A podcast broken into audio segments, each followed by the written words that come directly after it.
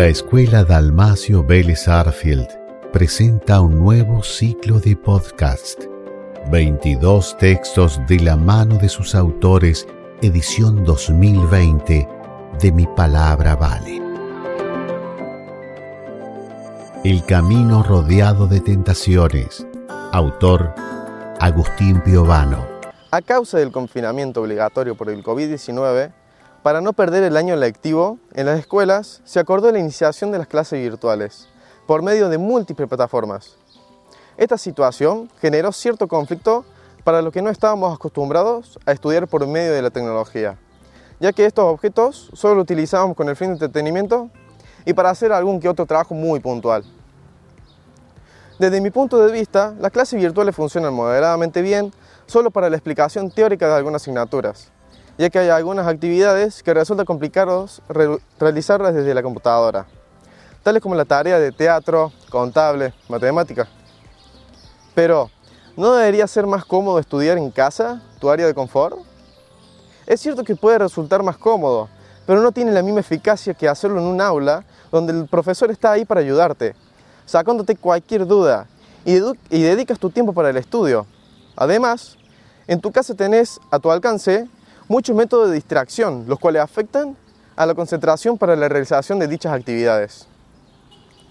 La mayoría de las escuelas han optado por enseñar por medio de las clases virtuales, pero resulta bastante difícil para algunos alumnos, porque para estudiar por este medio se necesitan dos cuestiones fundamentales, una computadora y el servicio de Internet, cosa que no todas las personas poseen.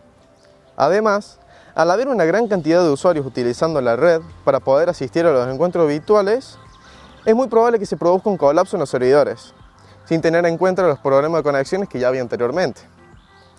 Sumándole que, por la crisis económica generada por la pandemia, muchas familias tuvieron que reajustar sus gastos dejando de pagar el servicio de Internet.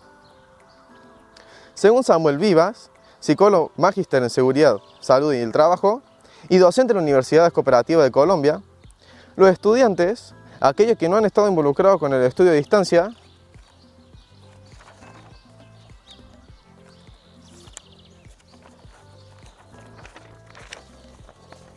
necesitan circunstancias especiales para que su experiencia con la educación virtual no sea traumática.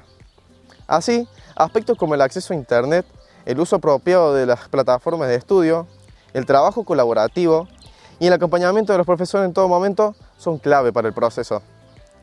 Para quienes no estaban habituados a la tecnología, debieron convertirla en su aliada de un día para el otro.